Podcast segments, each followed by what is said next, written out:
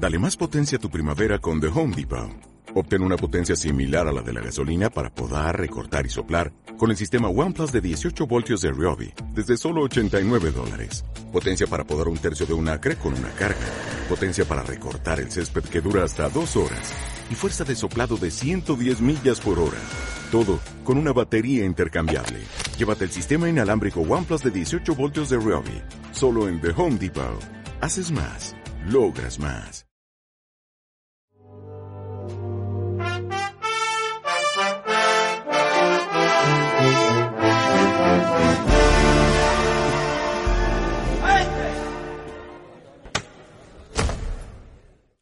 Muy buenas a todos, bienvenidos al undécimo episodio del Pedió.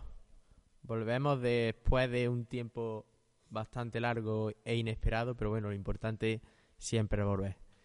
Y como siempre, lo primero que voy a hacer como todos los días es presentar a los tertulianos que- que también podéis ver hoy aquí conmigo, que son Paco Serrano. ¿Qué tal Paco? ¿Cómo estás? ¿Qué pasa? Muy buenas, chicos. Eh, retomamos otro episodio más eh, después de un paroncillo imprevisto. Pero bueno, lo suyo, como siempre, es volver a, hablar de la Semana Santa con, con el cariño que lo hacemos. José María Castillo, ¿qué tal José? ¿Cómo estás? Buenas noches, pues encantado de estar aquí una vez más y bueno, aunque hemos tenido un paroncillo, pero este episodio sí que es muy muy importante porque realmente es el primero que hacemos en tiempo de cuaresma, en tiempo de cuaresma, así que tenemos un aliciente un poquito más grande y, y vemos esto ya cerquita. Alfonso Serrano, ¿qué tal Alfonso? Muy buenas. Seguimos con otro episodio. Un parón que no hace tan grande. Tendremos que haber grabado alguno más en cuaresma, pero bueno, ha sido solo un mes. Esperemos que no nos echen mucho de menos los oyentes. Y Antonio Pérez. Antonio, eres el pregonero de la Semana Santa 2024. Un honor para nosotros tener- tenerte aquí. ¿Qué pasa? ¿Cómo estás? Pues nada, muy bien y más en buena compañía como me encuentro en estos momentos. Y antes de que continuemos, pues obviamente pues daros las gracias por vuestra invitación a participar en, en vuestro programa y, y muy contento de estar aquí con, con ustedes. Seguro que echaremos un ratico bastante ameno y, y que disfrutaremos muchísimo. Bueno, hemos vuelto después de bastante tiempo. Es complicado grabar, siempre no nos podemos organizar, ¿no? ¿Creéis que será el último pedido antes de Semana Santa o no? Yo espero que no. Ojalá que no. Está complicado, pero espero que no. Lo intentaremos y si en lugar de ser tan preparado como ahora, ¿no? Con el vídeo y demás, pues volvemos en algún momento al formato audio, pues será cosa de las circunstancias, pero bueno, intentaremos continuar un poquito antes de Semana Santa. Aunque Paco quiere hacer un especial directo en... Bueno, directo no, pero grabarlo en cuartelillo allí a alta hora de la noche. Se hace responsable. Hombre, tampoco a alta hora. Empezamos desde primera hora de la tarde que se abran los cuartelillos y vamos avanzando un poquito viendo las sensaciones que, que allí se generan, ¿no? Podría estar interesante. Puede ser, puede ser. A ver si lo averiguamos. Vamos a retomar la actualidad donde la dejamos más o menos en el último episodio, ¿no? Porque después de, de que grabamos pues han pasado muchas cosas que todas pues no vamos a poder abarcar, pero bueno, lo máximo posible pues intentaremos hablar sobre ello. Eh, creo que de lo más importante que podemos tratar hoy es el cartel de la Semana Santa 2024 o los carteles. Obviamente el oficial por delante. ¿Qué os ha parecido el, el cartel? Bueno, pues este año ha tocado el cartel a la Hermandad de- del Perdón y la Pobreza. Ha sido una fotografía de Juan Jesús Fernández Salado. Y la fotografía en sí, em, aunque parezca de primera un poco básica, porque mm, ni siquiera sale el, señor de cuerpo entero, pero tiene tal grado de, de detalle y, y él explicó esa, esa, ese fondo que se le da, un, se edita y se le da una especie de, ellos lo llaman eh, eh, ruido, ruido, que le da el toque que él buscaba y la demás que cuando lo ves y, la, el, el corte que tiene el señor en el costado, eh, tan impresionante de esa talla y cómo brota la sangre, que la fotografía tiene detalles muy buenos. A mí, a mí me ha gustado. Y no solo eso, que procesiona tumbado y la fotografía, bueno, la saca tumbado, pero la gira y se ve Cristo vertical. Estamos tampoco acostumbrados a verlo así en la calle. Yo personalmente cada vez me, gusta más el cartel. No quiero decir ni mucho menos que de primera no me gustara, pero cada vez le, encuentro más, más belleza al cartel. Y además es una talla bastante desconocida para Fernán Núñez porque eh, precisamente por la postura en la que procesiona, que es en horizontal, pues esa perspectiva o esa imagen del Cristo del Perdón, pues yo creo que para muchos ha pasado desapercibida y creo que está siendo un, no un descubrimiento, pero sí un, redescubrimiento. Y, y la verdad es que cada vez me llama más la atención la, fotografía, por supuesto, es buenísima, pero cada vez me llama más la atención eh, acercarme a la talla a través del cartel. Creo que le estará pasando mucha gente que es una que le está gustando mucho el cartel y a través del cartel el Cristo. A mí me ha sorprendido mucho. Yo creo no, me- no me lo esperaba así. Esperaba otro tipo de fotografía. Quizá la perspectiva de que pille la esquina justo, ¿no? Todo el cuerpo entero. Destaca mucho. Yo, lo- lo- el único pero que le puedo poner es que quizás lo veo desproporcional. Es que las letras estas que salen de ayuntamiento, no sé qué, las veo muy grandes, tío. re- respecto a las letras de Semana Santa y todo eso. Casi siempre creo que lo- los carteles que más he visto yo salen los, los logos de estos ayuntamientos. los Que, los digamos, escu- que los escudos están como de demasiado un tamaño... grandes, sí. Normalmente los veo, su- se suelen ver más, o los veo yo casi siempre más chiquitos, más pequeños, organiza, eh, colabora y todo esto que aparecen. Quizás, vamos, por poner un, una- una- un pero, ¿no? Pues Yo coincido contigo en ese aspecto. No es una cosa negativa ni que se cargue el cartel porque la fotografía es muy atractiva No, y muy impactante, ¿no? Además que es que la, la propia el propio encuadre de la foto ni siquiera sale el Cristo no, no hay ni una fotografía en la que aparezca el Cristo de medio cuerpo porque lo que es la fotografía se, se corta a, más o menos a la altura de las sienes, o sea, sale la corona de espinas pero no sale la cabeza por encima y eso hace lo que estaba diciendo Paco, centrar un poco los detalles en el cuerpo, en la anatomía, en la sangre. Es una imagen con bastante dramatismo, ¿no? Tiene mucha sangre. Y creo que eso está llegando mucho. Es verdad que los logos no hacen que no nos fijemos en los detalles importantes, pero sí que yo también lo veo quizá un poquito grande. Pero vamos, es un- una nimiedad. Bueno, el, el señor pregonero, ¿qué, ¿qué opina del cartel de la Semana Santa? Ah, vale. No, yo- yo- mi, mi opinión sobre el cartel es que fue toda una sorpresa porque no tenía constancia. Vamos, por supuesto sabíamos de la, a la hermandad que iba a protagonizar él mismo, pero como ustedes habéis bien dicho, pues, y coincido con, con ustedes, igual que creo que con el pueblo en general, es una foto que ha causado sorpresa al ser una foto muy original en cuanto tanto a la postura del Cristo, un Cristo que estamos acostumbrados a verlo procesionar en horizontal, a pesar de que, de que es cierto también de que de que todo el año permanece eh, En la Veracruz. en, en la Veracruz, en el altar mayor, en, en su posición en, vertical, en posición vertical vertical, ¿eh? pero y me gustaría desde aquí transmitir mi más sincera enhorabuena a, a su autor por la por la magnífica to- fotografía que, que ha realizado y que ha presentado y que y que ha llevado a cabo. Qué buen nivel. Yo me, gustaría comentar algo, un acto en el que estuve que me resultó muy interesante, eh, que fue el, el traslado del, del Señor eh, del Perdón y la Pobreza de, de Veracruz a Santa Marina, porque eh, el, el miércoles de ceniza, que es cuando se presenta el cartel de la Semana Santa, estaba el Señor presidiendo el, en la misa porque luego salía también en, en Via Cruz y ese viernes, como es tradicional, ¿no? Y me gustó mucho la estampa porque el Señor siempre procesiona de la madrugada del jueves al viernes santo y en este caso salió a las 9 de la mañana. Era una estampa curiosa de verla y, y tuve el honor de, de asistir a ella. ¿Qué pa- ¿Vamos a continuar, David? Algo distinto y algo único, ¿no? Bueno, vamos a ir con, con más cosas. Eh, para cambiar un poco algo más distendido, que no tan serio. ¿Qué os ha dicho la gente del pedido con imagen? ¿Le ha gustado o no? ¿Qué referencias tenéis? ¿Qué Yo lo que dicho? me han dicho que sí, que es mucho más entretenido a la hora de ver. Que no es igual que ponerte un audio que luego estar aquí viéndonos a nosotros las caras mientras charlamos. ¿A los demás qué? ¿Os han dicho algo o no? Hombre, muy buenos comentarios, la verdad. Y, y que, que, que muchas veces nuestros amigos se cachondean de nosotros las caras que ponemos y de las que dejamos de poner, pero, A ver, normal. pero que, que desde luego que en general es que es mucho más interesante que lo que había antes. como se dice, una imagen vale más que mil palabras. Correcto, correcto. Es verdad, han tenido muy buenos comentarios. Y, y igualmente yo, aunque asisto a los, a los episodios, me gusta verlos, escucharlos los anteriores y este verlo, ¿no? Y es verdad que mm, es mucho más menos escuchar el podcast. Y que si antes la gente no venía a grabar solo con voz, ahora con vídeo ya sí que no vienen. Un valiente. Sí, hombre. Ahí me llegué a decir que con vídeo a lo me lo pienso. El nombre sí da igual, en verdad.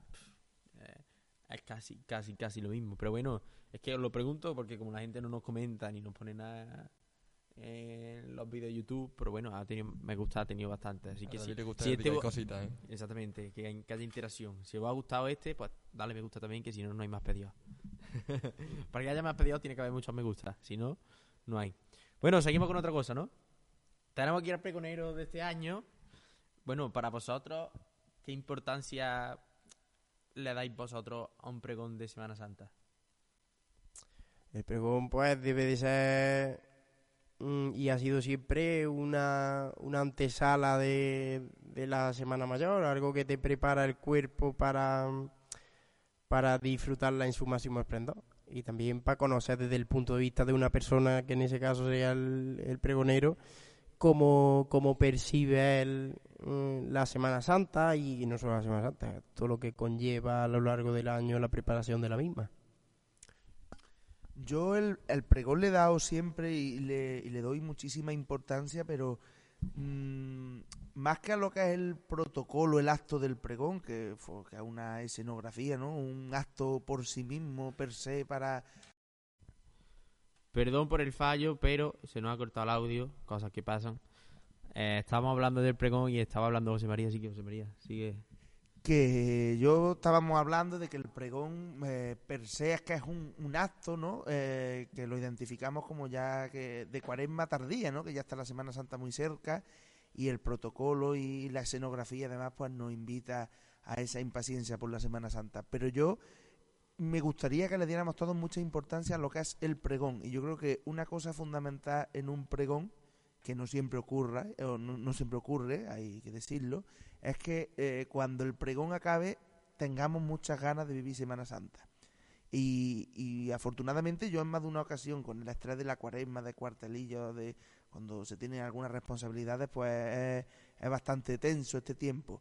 Y escuchas el pregón y, y te toca dentro, pues es cuando de verdad te dan ganas de vivir la Semana Santa. Y yo creo que, que tenemos que, que centrarnos mucho eh, en eso. Evidentemente todo el que da un pregón mm, lo dará con su mejor voluntad, pero pero que yo quiero que nos fijemos todos en el pregón. El acto es precioso, la música, las saetas, el- por supuesto el pregón de Pilato, las presentaciones, pero vamos a darle importancia al pregón que seguro que no, no me cabe duda de que Antonio pues, nos va a meter muchas ganas de Semana Santa en el cuerpo. Te estás metiendo más presión, ¿no?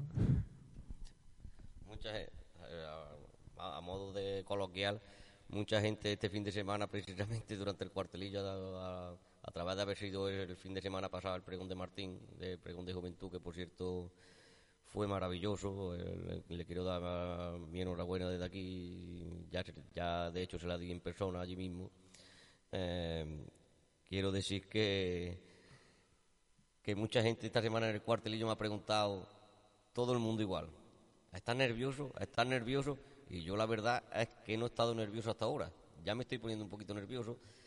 Pero me decían, ¿estás nervioso? Y yo le, y yo le contestaba, no estoy nervioso, pero entre todos me estoy poniendo ya un poquito atacado.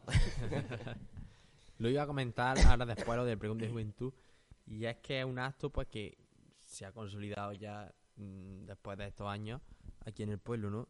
Y asiste mucha gente, pero yo lo que me di cuenta de que me esperaba más gente joven, tío. Es un Claro, pre- al pregón ser de pregón de juventud, juventud. pero realmente gente joven no que, que no hubiera, sino que esperaba más, ¿no? Estábamos pocos. Si nos incluimos nosotros también entre Sí, los jóvenes, sí, pero que pocos éramos, pero sí. muy poca gente. Y creo que tenemos que intentar, si, si esto lo escucha gente joven, pues para que o lo tra- a través de YouTube, que lo pueden escuchar, ¿no? Porque luego lo suben y eso, ¿no? Yo no tuve la, la posibilidad de asistir porque tenía turno en un cuartelillo y tenía que abrirlo. Pero mm, me gustaría lo que tú dices, me gustaría escucharlo si alguna de las de las emisoras del pueblo y demás lo suben. Creo, creo que eh, a apoyación de lo que está diciendo Paco, eh, un punto de apoyo importante sería que las mismas hermandades promocionasen tanto un pregón como el otro. No digo, mm, vamos, por supuesto, pues sí, ¿por qué no? Cerrando el cuartelillo mientras que... Que hay mientras pregón, que- ¿no? Mientras que transcurre el pregón, una vez que, Mm. que- que el pregón termina, pues se abren los cuartelillos, pero para darle la importancia y la Sí. relevancia, como bien dice José María, hombre, que, que es un acto previo a la Semana Santa, que es la apertura de la Semana Santa. Y es un acto que le debe dar la importancia y la relevancia que, que Claro, debe claro, tener. claro. Es que, por ejemplo, el, el pregón de juventud que era a las ocho y media, claro, si ya mínimo una hora dura y tal, y todo eso, si abres cuartelillo después es una hora más tardecita, pero claro, Pero ah, un sí, día, una hora, un día no pasa nada. es así, pero que de todas maneras, el pregón, eh, eh, tu pregón es a las siete y media, ¿no? Sí, pero, pero sí, a las siete y media, el que, que el pregón de adulto, digámoslo, adulto, por decirlo de alguna manera, es a las siete y media, pero también es cierto que, que el acto lleva más, Más para más, más parafernalia, más añadido que el, Vale, que el vale, pregón vale, de vale. juventud. Toca la, tener en cuenta que toca la banda La Calíope, que toca cuatro o cinco piezas, el pregón de Pilato, en fin, que hay Acto varias... más extenso también, claro. Vale, vale. Bueno, Antonio, pero ¿y qué, qué sensaciones tienes con respecto a tu pregón? Que nos has comentado antes que la has estado ya Nada, pues, y demás. Antes de nada, pues lo que, lo que es normal y se, y se dirá en el pregón, pues dar la- las gracias a la agrupación de cofradías y a las hermandades que me propusieron por, por pensar y contar con mi persona para ello. Y, nada, que me lo propusieron, la verdad que me lo propusieron allá, allá por el mes de septiembre. Y cuando me lo propusieron yo soy de hacer las cosas más sobre la sobre la carrera sobre la marcha. Y creo que me lo propusieron con bastante tiempo. Hombre por supuesto preveyendo. Y y nada decir que que ya tengo Escrito. termin- ya lo tengo Listo. escrito ya, ya lo tengo leído y y nada animar al pueblo de Fernán Núñez a, asistir al pregón no solo por mi palabra sino por el acto que, que entraña en sí Bueno, desde aquí animamos a La gente a que la vaya. gente que no escuche Y que... sobre todo tendrás ganas, ¿no? Estoy ya un poquito ¿Estás deseando, nervioso? estoy ya un poquito deseando de que se pase. yo te iba a preguntar, Antonio, antes de que tú dijeras eso, una de las preguntas que te iba a hacer era que si mm, tú, eres- tú ayudas siempre mucho a todas estas cosas de los cartelillos y todo eso. Y desde que ahora siendo pregonero has hecho algo distinto que los años anteriores o tú te lo estás tomando todo de la misma manera. Es, he, de, he de decir que, que, mm, claro, ustedes me conocéis, me, pero esto como va también dirigido sobre todo a un enfoque también más localista, ¿no? Pues soy presidente, ta- también soy de la Peña Almira Bray y tenemos una programación muy extensa y la verdad que he estado unos meses bastante, una semana bastante activo y bastante tenso, digámoslo así. Y ahora ya que, mm, que se han pasado un poquito la programación de la Peña, ya está un poquito ya más menguado, ah, no es que haya menguado, sino que ya está todo, muchas cosas pasadas y José María lo sabe, que, que pertenece también a la Peña y que tengo escrito el pregón, pues estoy disfrutando como todos los años lo he hecho de, de la Semana Santa. Como te Bueno, los tienes pastelitos. que, mm, como pregonero, tienes que estar en muchos de los actos de las hermandades. Estuviste en el, Sí, en el pero- Via Cruz y Sí, pero por ejemplo, a mí no me, no, me es nada nuevo. Yo siempre he asistido al Via Cruz y he asistido al, miércoles de ceniza, a la imposición de la ceniza y posterior presentación del cartel. Sí, que al decir, final son actos que ya estaba sí, que ya, antes. ya acudía desde hace mucho tiempo. Mm. Los palcos, quizás. lo que más- Sí, a los, pal- los palcos lo que un poquito me... No es que me... pero que, que es verdad que requieren de, Tu presencia. de la presencia y, de- y- y en esos instantes se viven muchas cosas que, que en ese instante pues no la, no la va a vivir. Y por supuesto que se estará allí cumpliendo como debe ser con cada uno con su obligación y su responsabilidad. Siempre va a vivir una Semana Santa que muy poca gente puede hacerlo, al fin y al cabo. Por supuesto, eso es todo un honor, eso está más que claro, es todo un honor siempre. eh, no sé cada uno en el tono que le dará a las cosas, pero ya que le doy mucha importancia a las cosas y ser pregonero de la Semana Santa es una cosa muy grande, no es cualquier cosa. Claro. Pues sí. ¿no? bueno, antes de, de pasar a otra cosa, Antonio, ¿nos puedes adelantar algo de tu pregón? Un pedacito, un... algo, un algo.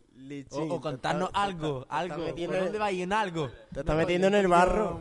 Un algo. Yo quería preguntarte, más que adelantarnos algo que a lo mejor es un poquito... cre- creo que ni yo me gustaría Te- escuchar decir- nada. Te puedo decir una frase. Ya, pues sí, claro, algo así. Reverendo señores párrocos.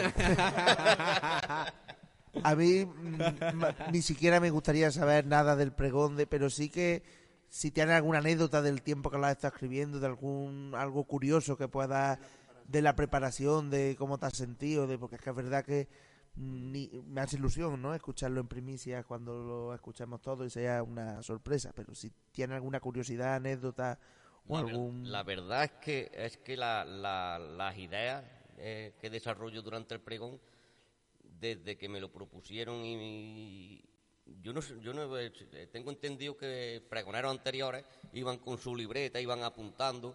Yo no, yo me ocurría, me ocurría algo y no llegaba a mi cara ni le apuntaba ni nada. Yo- Yo empecé a escribirlo y empecé a escribirlo una empecé a escribirlo el, el 16 de enero. Porque el 15 de, ene- el 15 de enero escribí la, el saludo que hago en el, en el librito de, de la Semana Santa. Y entonces ya me di cuenta que, Que que no, escribirlo. que no podía dejarlo más. Y entonces empecé el 16 de enero y es una cosa que iba haciendo sobre la, mar- sobre la marcha. Es verdad que, que no he ido cogiendo y, y escribiendo cosas sueltas y después le, la he unido, sino que empecé desde el principio y yo, conforme yo iba, yo llegaba a mi casa, a, la- a donde yo tengo la habitación donde yo leo y, y demás, pues ahí iba escribiendo y me iban ocurriendo cosas y la iba directamente al papel. No, la verdad que no me ha costado, no me ha costado mucho trabajo. Bueno, realmente tú eres asiduo escribiendo, ¿no? Además tienes muchas letras de soy, saetas. soy más, me considero más lector que escritor. Bueno, sí, pero nosotros te podemos conocer por, por, por escritor más que lector, porque claro, el lector es una actividad que se queda para uno mismo, ¿no? Pero te hemos visto presentar en más de una en la peña, con además de una manera estupenda, eh, eh, escribí en la revista, por ejemplo, del Nazareno, aparecerán, si Dios quiere, este año una, unas cuantas de saetas, en fin, eh, la- el, el poema que le dice a, a nuestro Padre Jesús en el portichuelo, en fin, que no que no nos pilla, bueno, yo creo que que, mm, que tu nombramiento Yo- yo pues creo- es más creo, que avalado sí. por estas cosas. Yo creo que hay un sector, claro, ustedes me conocen y el mundo de las cofradías me conoce, pero yo creo que hay un sector en el pueblo que no faceta Evidentemente. mía y que a mucha gente le, le- y comprendo que le, que le que le haya causado extrañeza a alguna gente que mi, mi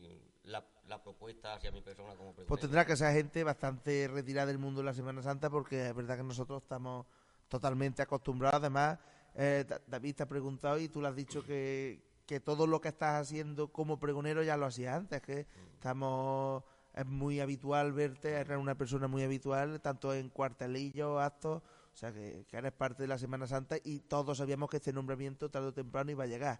Me alegra mucho, eso sí, eh, eres mayor que nosotros, pero eres bastante joven. eh, la figura de un pregonero joven me alegra y me agrada mucho porque yo creo que mm, no es necesaria una vida larga. Un pregonero son batallitas, que muchas veces creemos que un pregonero tiene o pregonera tiene que ser mayor porque va a contar batallitas hablando en, en plata, ¿no? Como se dice, experiencias, ¿no? Un pregón es, es- es contar más que experiencias, sensaciones, emociones, eh, y quien de verdad viva la Semana Santa intensamente, pues no le hacen falta tantos años, ¿no? Para...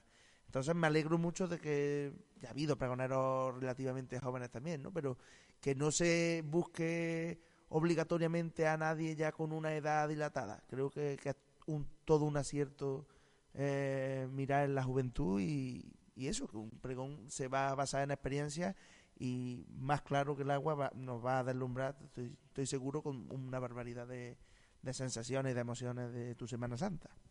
Gracias por tu palabra, José María. Espero estar a la altura de... La verdad es que percibo, lo hablo con mucho con mis amigos últimamente, sobre todo este fin de semana, percibo, intuyo que, que hay ciertas expectativas, hablando sinceramente, que estamos aquí entre amigos, y hay hay ciertas expectativas que espero satisfacer. Eh, Es la preocupación que más me Tiene. que más tengo. Porque de verdad que no. Hombre, yo estoy contento con lo que, con lo que creo que voy a, a transmitir eh, y cómo lo voy a transmitir. Pero la verdad es que intuyo por parte de, de la gente que me rodea unas expectativas que no sé si, si, si lograré cumplirlas.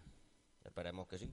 Sí, hombre, yo creo que todo el mundo que va a un acto así eh, se pueden esperar, pero yo creo que siempre hay algo que te sorprende, por mucho que tú te esperes algo bueno, pero eso bueno nunca sabes lo que es. Entonces, por tu forma de escribir, tu forma de pensar, las cosas que has visto, tu punto de vista, Llevo, yo creo que va. mm, No es que tenga que satisfacer, simplemente yo creo que la gente, cualquier persona que se, se acerque a escucharlo con la mente abierta y con, digamos, predisposición para entenderlo, mm, le va a satisfacer seguro, vamos. La, la, ver- la verdad es que vamos a ver cómo expreso esto. Yo llevo muchos años yendo a- al pregón de la Semana Santa. Ah, eso era curioso, ¿verdad? Llevo, Sí. llevo yendo al pregón, creo que desde el año 95, ininterrumpidamente, que ya son años. Y he visto muchos pregones, unos a nivel personal me han gustado más, otros me han gustado menos. Y es cierto que, que como tengo también esa, esa, digamos, ventaja, entre comillas, de haber escuchado tantos pregones, pues sé lo que gusta y lo que no gusta a la gente. Y aparte, pues he tratado de darle mi puntico personal, mi puntico personal que cuando hago algo, escribo algo, sé que le gusta a la gente. He, he Evidentemente. intentado darle ese, ese atrayente también. Esperemos. Yo lo que te quería decir es que es verdad que, claro, eh, vuelvo a lo mismo. Al final, era una persona que está en ambientes de cofradía y con mucha gente en muchas ocasiones, pues evidentemente eso genera mm, expectativas en la gente, expectativas que te, o sea, que la gente tiene unas expectativas, pero expectativas que vienen de expectante. La gente lo que está es expectante. Eres una persona que, que tiene relación con mucha gente y, y la gente lo que está es deseosa. Yo, nosotros por lo menos que que nos varía la, unos años de edad, ¿no? Pero compartimos, los que estamos aquí, hemos compartido muchísimos ratos de cuartelillo. Luego, Paco, tú y yo, por ejemplo, también en, en La Peña. Entonces, somos, yo creo que eso es una, una cosa que se repite en muchísima gente, que, está expectante porque mm, cuando tú no conoces al pregonero o a la pregonera, pues dices, bueno, a ver, no tienes las mismas ganas que si tú conoces al pregonero. Bueno, y ahora que has dicho lo de la, lo de la peña, ¿va, va a haber detalles flamencos en el, en el pregón? Claro, eso por supuestísimo. La saeta forma parte de la Semana Santa y del flamenco. Yo- Eso es indiscutible. He preguntado antes que si nos podía adelantar algo, habéis dicho que no, que no diga nada, y ahora ahí le pregunta y ahora lo dice, ¿sabes? Cuando yo digo no. No, pero eso, eso no lo sabe, No, es ningún secreto, eso lo sabe todo el que me ha preguntado, no, no lo estoy, no lo estoy desvelando ahora mismo, Ya, porque ya, ya, ya, es una ya, cosa ya. que se sabe y que, y que se da por hecho. Ay, ay, ay. Bueno, antes de pasar a otro bloque, que hemos pasado un poquito antes por alto sobre el, el pregón de juventud que ha sido este fin de semana, ¿no? Como hemos dicho, un acto que se ha consolidado mucho, que, que nos gustaría que fuera por más gente joven, por lo menos a mí. Y eh, cuyo encargado de darlo fue el Martín, Martín Ángel, ¿no? Raya. Eh, a mí me gustó. A mí me gustó. Lo único que yo veo de ese acto es eso, que necesito que vaya más gente joven, tío, como para sentirlo más de la gente joven. Porque al final el chaval ha cogido una responsabilidad que nada más que ya decir aceptar es algo muy gordo, igual que tú, Antonio, nada más que decir aceptarlo es un cargo súper importante, pero te, mm, te quedas con ese, ¿no? De decir, pues, podría ir más gente, ¿no? No sé qué opináis vosotros. Esa- todo eh, joven. gente joven me refiero, no gente, la gente Que- que que me- responde, responde siempre. Que en verdad no, no estoy en la agrupación de cofradía ni mucho menos, pero soy amigo de, de muchos de los componentes de la agrupación de cofradía y en verdad ese acto está enfocado para promocionar para promocionar los grupos jóvenes también para formar parte de, ese- de esa proyección tan vital que ahora mismo tienen los grupos jóvenes. Y está yo creo que está enfocado vamos a lo mejor es percepción Sí, mía sí, sí, pero yo creo que está enfocado en ese aspecto para fomentar la, la juventud en la Semana Santa y es cierto que que yo también eché de, estoy de acuerdo con ustedes eché de, de menos Gente gente, joven, gente allí joven. en el, en el pregón de juventud Hombre, porque al final un chaval que se, se curra, ¿no? Su, su pregón, todo. Y, y luego, pues dices, joder, lo, lo, lo ideal es que estuviera acompañada por gente pues más de, de su edad, al, al final de- de- del entorno de, Claro, claro. de, de él y de, y de nosotros también. Pero bueno, ojalá que en futuras Hay, hay ocasiones. que, hay que, Y al tuyo haya más gente hay que, ahí. hay que investigar la manera de, de que eso se, se, re- se, se realice, vamos. ¿Queréis decir algo más sobre eso o no? Claro, sí, sí. es- debemos de mm, nosotros los propios jóvenes mm, crear ese mm, ambiente de, de, de, que, de necesidad de ir a eso, ¿no? De, de decirle a la gente que, eh, que no va y, y, y tampoco tiene ninguna ganas de, de ir a ese tipo de actos. Decir, escúchame, vea estas cosas que, que de verdad que merece la pena. Que es que están contando vivencias que nos, que nos ocurren a nosotros como jóvenes en las cofradías. Vivencia de gente joven que al final está a nuestro lado. Yo Claro. Muchas de las cosas que mencionaba Martín que las he vivido yo con él. Claro. Entonces al final a mí por eso me llegan mucho esas cosas. Mm.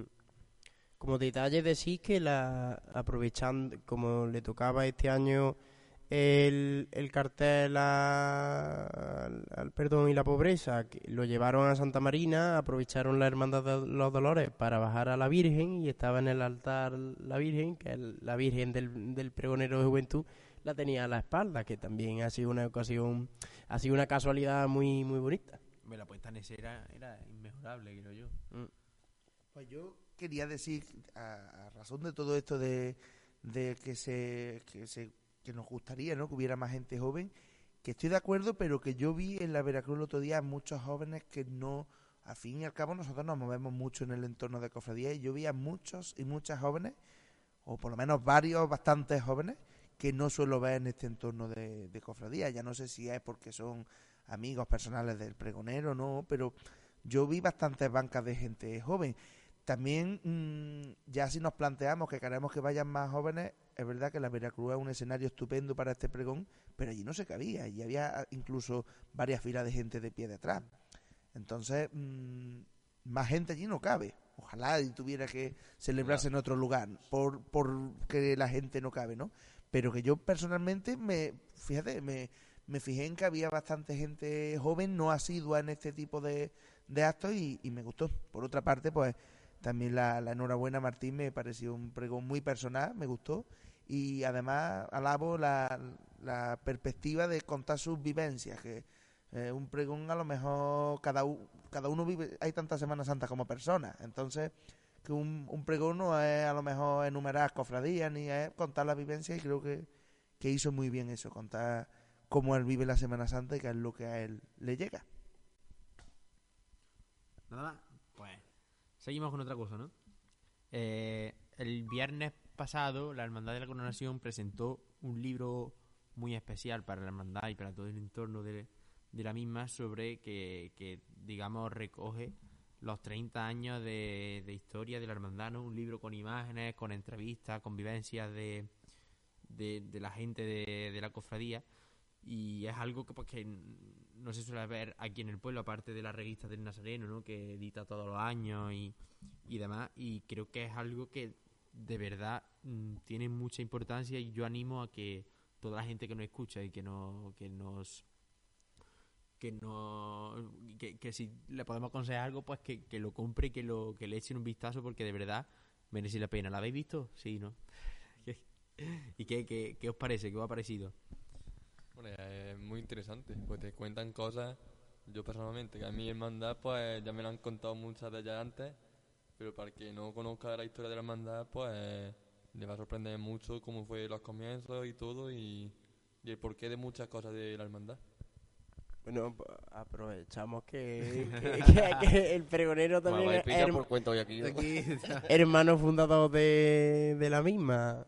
¿Qué, cómo, qué nos puedes contar de- del libro? Lo que más me gusta del libro es el enfoque que tiene tan particular y tan distinto a las publicaciones que, que se vienen haciendo. Es, es un enfoque diferente, está, está mm, enfocado a las personas de la cofradía. Sí, sí, Está lleni- llenito son de la- Son las, entrevistas. propias, son las propias personas las que se manifiestan y, y dan su, su, su, su visión sobre la cofradía desde, y hay muchos, no solo yo, hay muchos hermanos fundadores que se manifiestan en la, en la revista yo creo que eso es lo bonito que tiene, que no es a lo que estamos acostumbrados, eh, artículos sobre artículos, historia, sobre historia, sino que son las propias personas las que, las que, que son las que en verdad la, la historia la hacen las personas. Claro, la, la, No, la forma la, la gente. Pero que sí, lo que, lo que yo estoy de acuerdo, que el que te cuente de primera mano la gente que ha estado ahí más metida, toda su vivencia, sus cosas, pues... Claro, también, claro, esto acá es diferente. También tenemos la, la, suerte de haber sido nosotros mismos los que hemos, los que hemos creado esa historia. Es, una hermandad joven y, y, y, y es que son las, las personas son las que, las que cuentan la historia. De primera mano. De, primera- de primera mano, no es como las cofradías antiguas que te tienes que... que Ver de documentación. de, de legajos y de, de papeles, ¿no? Aquí están las personas para, para contar la historia Claro, claro. real. Eso, po- po- por, ende, pues acabará siendo ahora mismo una cosa muy interesante y al final acabará siendo un testimonio para la gente que venga después. Esa es la palabra, testimonio. Porque es verdad que a las cofradías más antiguas, pues muchas veces les cuesta encontrar documentación y eso porque antes no había ni infraestructura ni y esto pues al final va porque estamos muy habituados a las redes sociales y todo eso, pero eso está ahí y eso se borra. Eso la gente que venga detrás de todas estas generaciones que estamos ahora, pues eso es un testimonio muy bueno para que conozcan cómo, cómo eran las cosas entonces y cómo son ahora. Y cómo se han, de- cómo se han Cómo, desarrollado. cómo se han desarrollado y hasta dónde han llegado hasta Eso este es. momento, ¿no? Son los 30 años que, Hombre, que se trein- cuentan. 30 años parece un periodo relativamente corto de tiempo, pero en 30 años queda tiempo... A muchas cosas. digo por la experiencia que en 30 años ha quedado tiempo mucho la cosa de sí. A que em- se empezó de cero.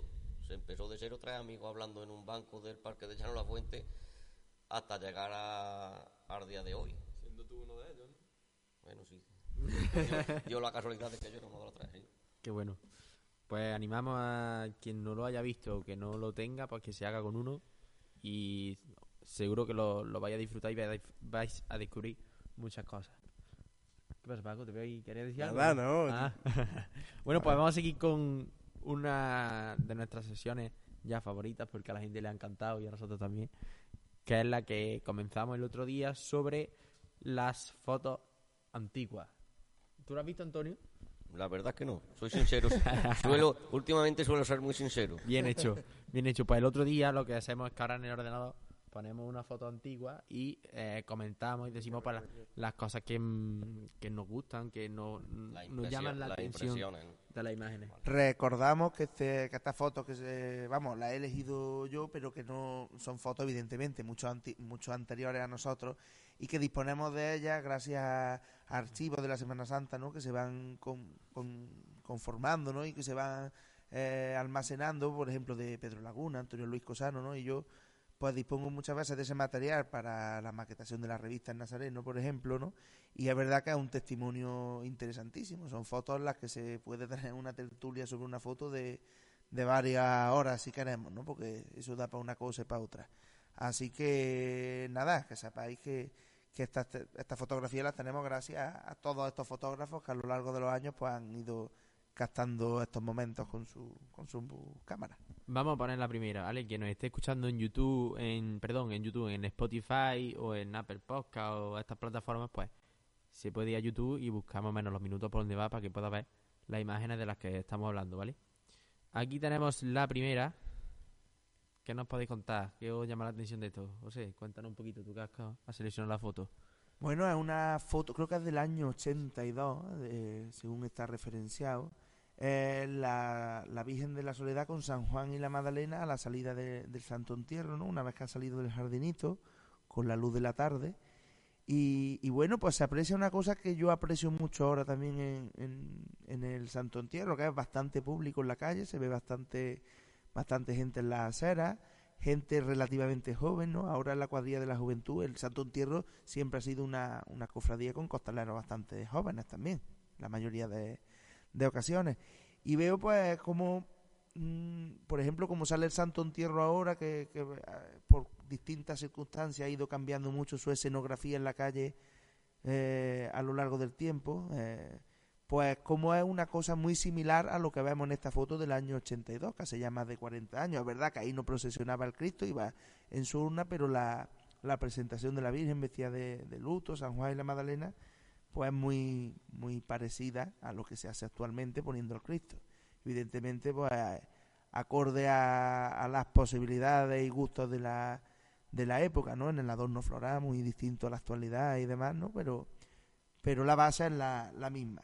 ¿Dónde es eso, tío? Eso es un poquito antes de llegar a la confitería Luz, que interpreto yo, ¿no? Sí, claro. Eso saliendo del jardinito y encaminándose en la calle de la feria arriba. los primeros tenía. Rafa Lobo la zapatería, más o menos. Yo quería sobre todo preguntar, José María, si lo sabes tú, ¿el paso es el actual que lleva una Santísima de la Soledad? No, ese paso, eh, cuando en los años 70 un grupo de, de jóvenes se encargaron de la, del gobierno de la cofradía, que estaba Alfonso Romero, Pedro Sillero, los hermanos Vargas, Rafael Pinto, pues eh, eso me lo contaba mi Romero, que había uno de ellos era muy, muy artista, que era Alfonso Vargas.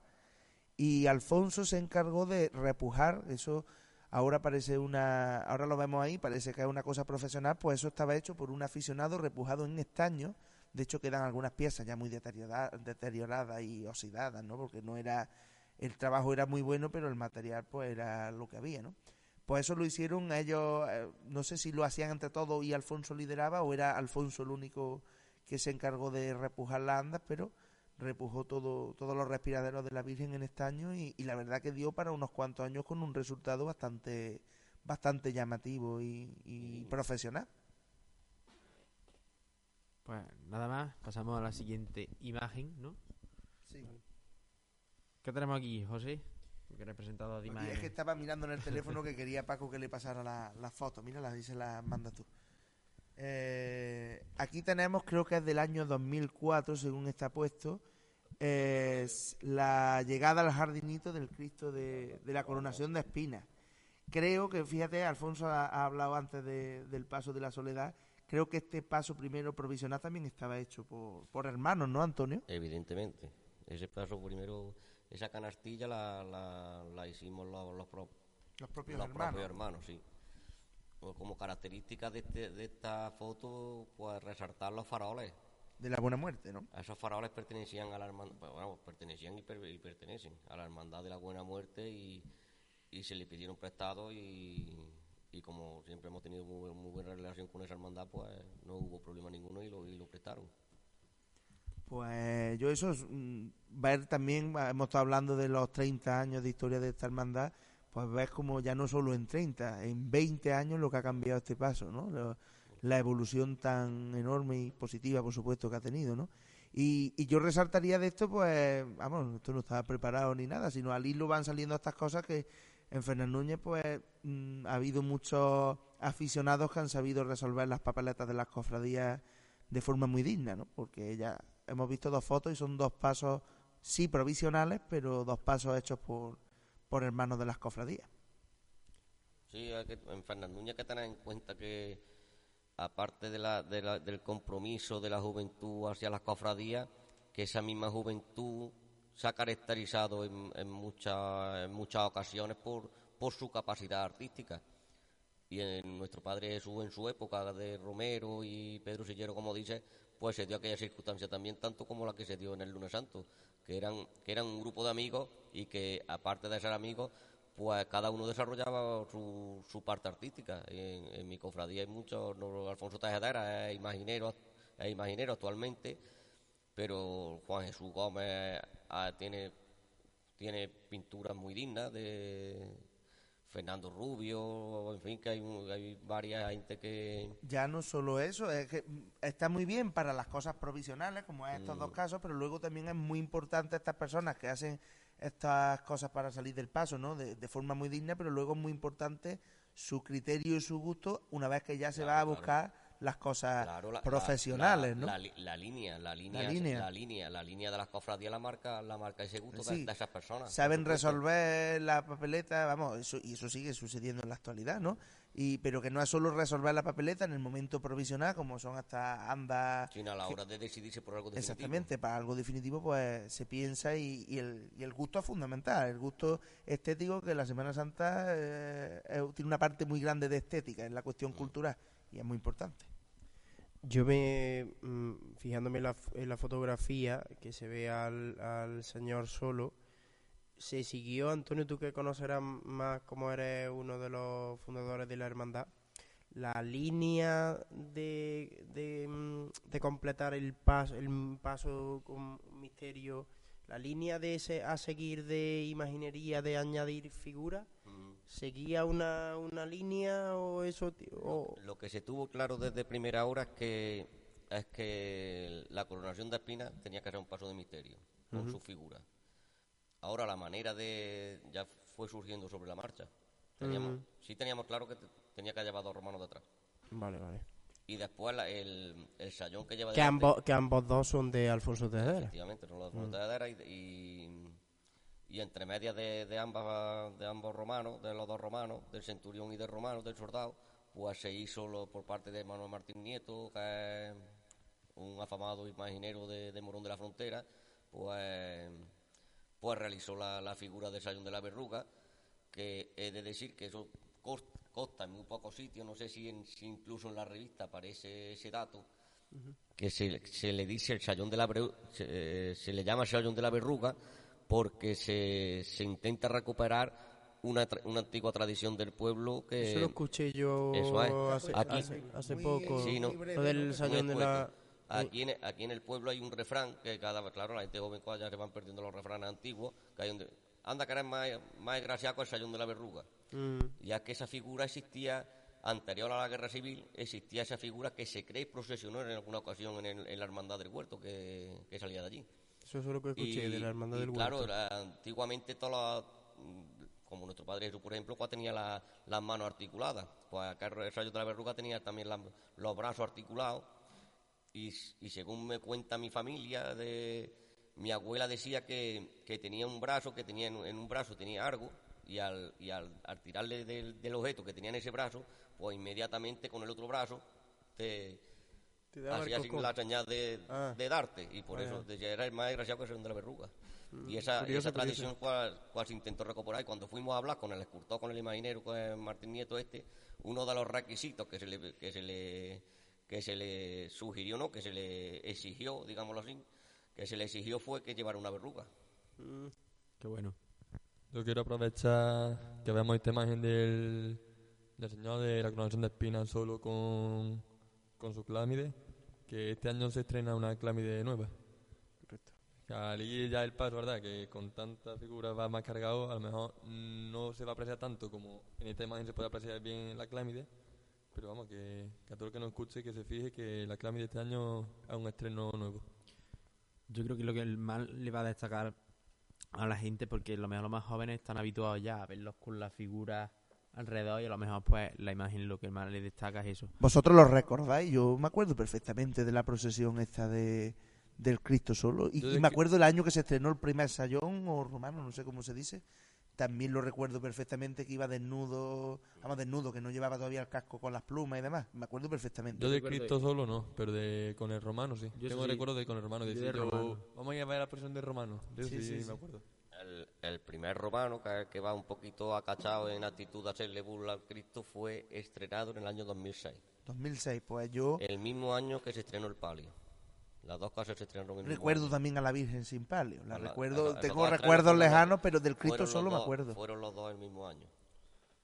Yo una cosa que quiero decir de la imagen, que es una cosa que se repite en la actualidad y no me gusta, es la forma que hay en el pueblo de grabar las procesiones con los focos tan desproporcionados, la luz que, que emite el foco. Yo creo que le quita mucho encanto de la noche, de la naturalidad, de, la- de las Eso- velas. Eso, ha pasado de hace muchos años. Yo recuerdo este año viendo las imágenes de la procesión de, de la coronación también, viendo de lejos cómo llega el paso Mm. y la luz tan bonita, tan chula que hay con, la- con los puntos de luz que lleva ahora, Claro, eso la de lejos, la, la luz de dos velas y cuando llega a la televisión, la televisión le enchufan el foco ese de luz blanca que queda Es horrible. Pero es que la, la luz artificial a los pasos de Semana Santa le viene fatal. Y, y eso es una cosa de la que deberíamos de ir mentalizándonos, pero para empezar, fogonazo ese que se, pon- se pondrá con toda la buena intención de que se vea bien por la televisión, pero lo primero, hacerle una foto con flash a un paso en la calle desvirtúa porque eso es una luz falsa y no, no es un no una buena interpretación. Además, una luz blanca que lo que hace es afear un montón la... parece todo de peor calidad además. El fogonazo de, de la televisión, mm, ya digo, se hace con toda la buena intención, pero se carga toda, toda la perspectiva del paso y toda la- todo el encanto.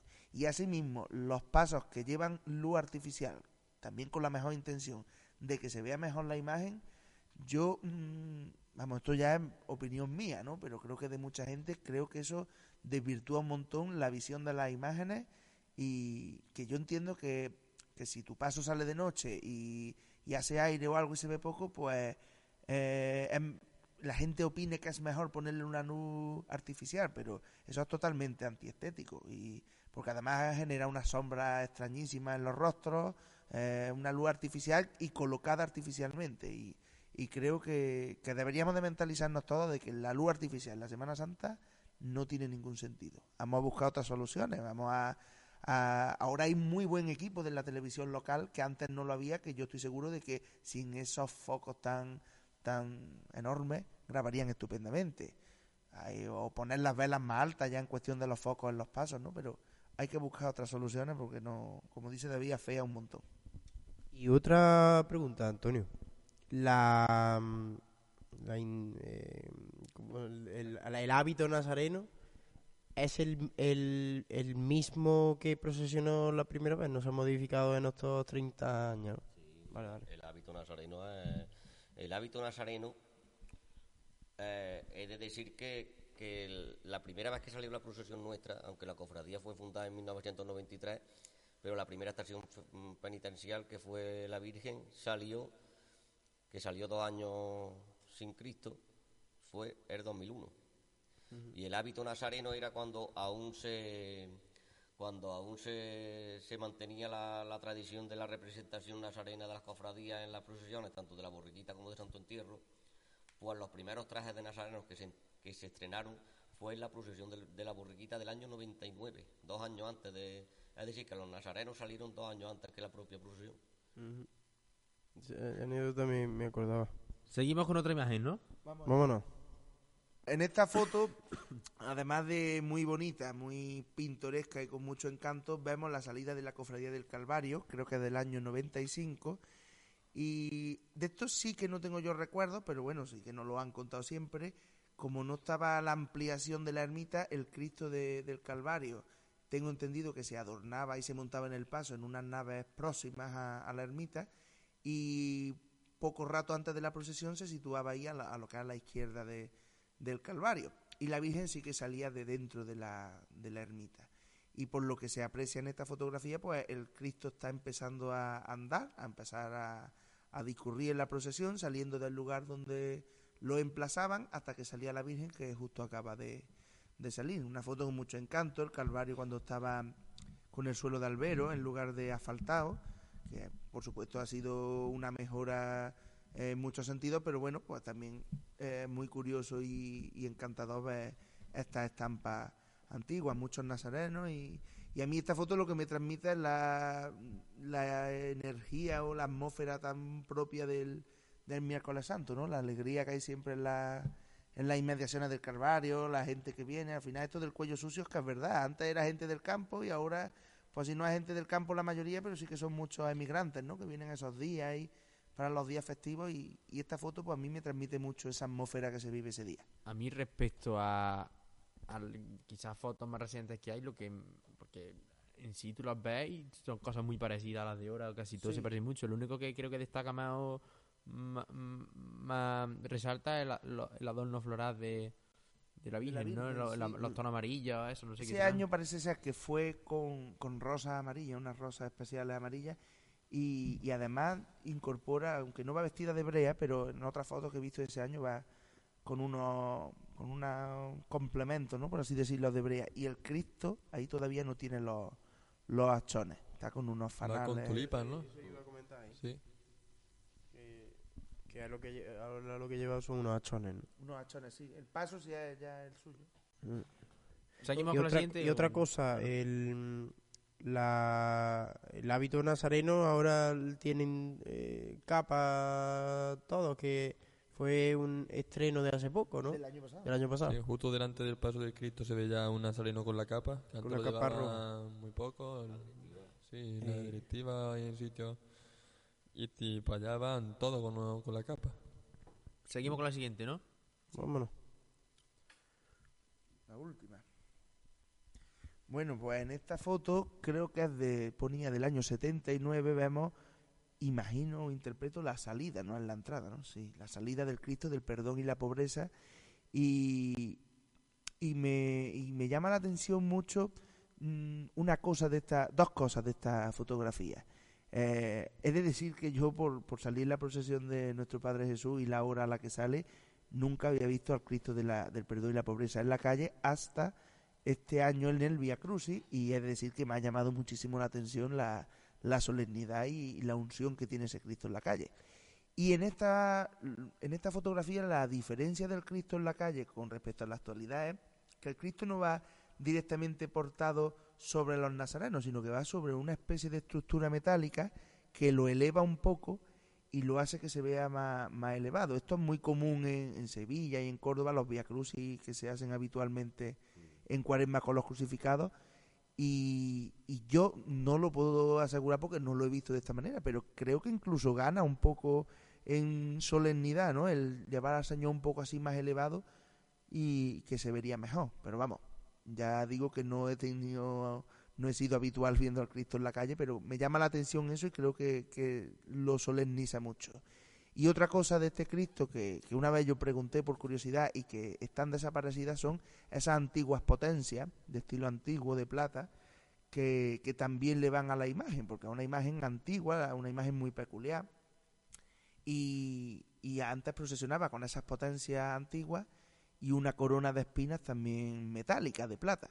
Esas potencias se parecen muchísimo en la forma a las de nuestro Padre Jesús y me comentaba gente del perdón y la pobreza que están desaparecidas, que no que en algún momento desaparecieron.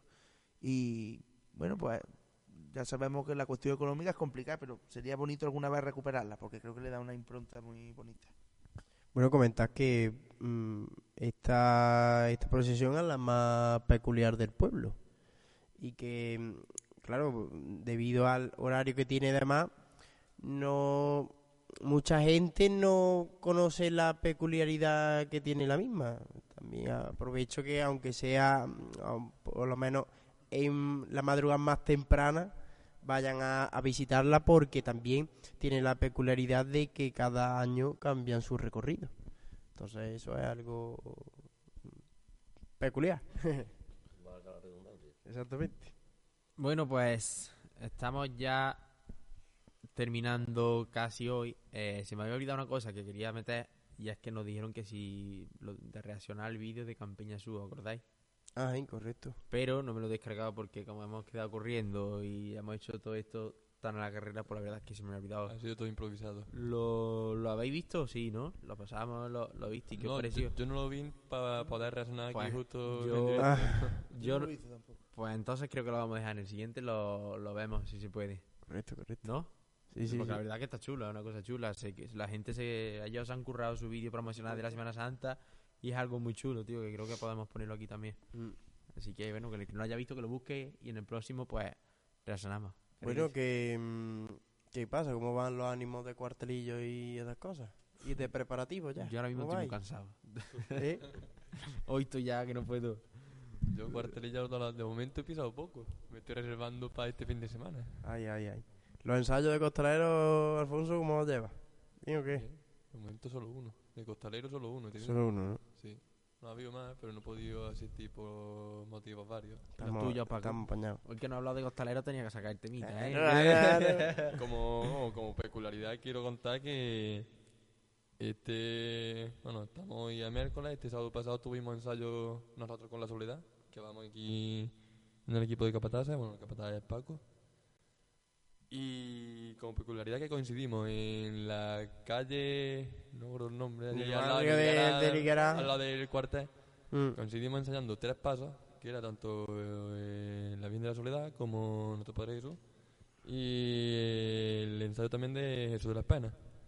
Y que iban los tres pasos, con los, vamos, llenos de costaleros, con relevo a los tres.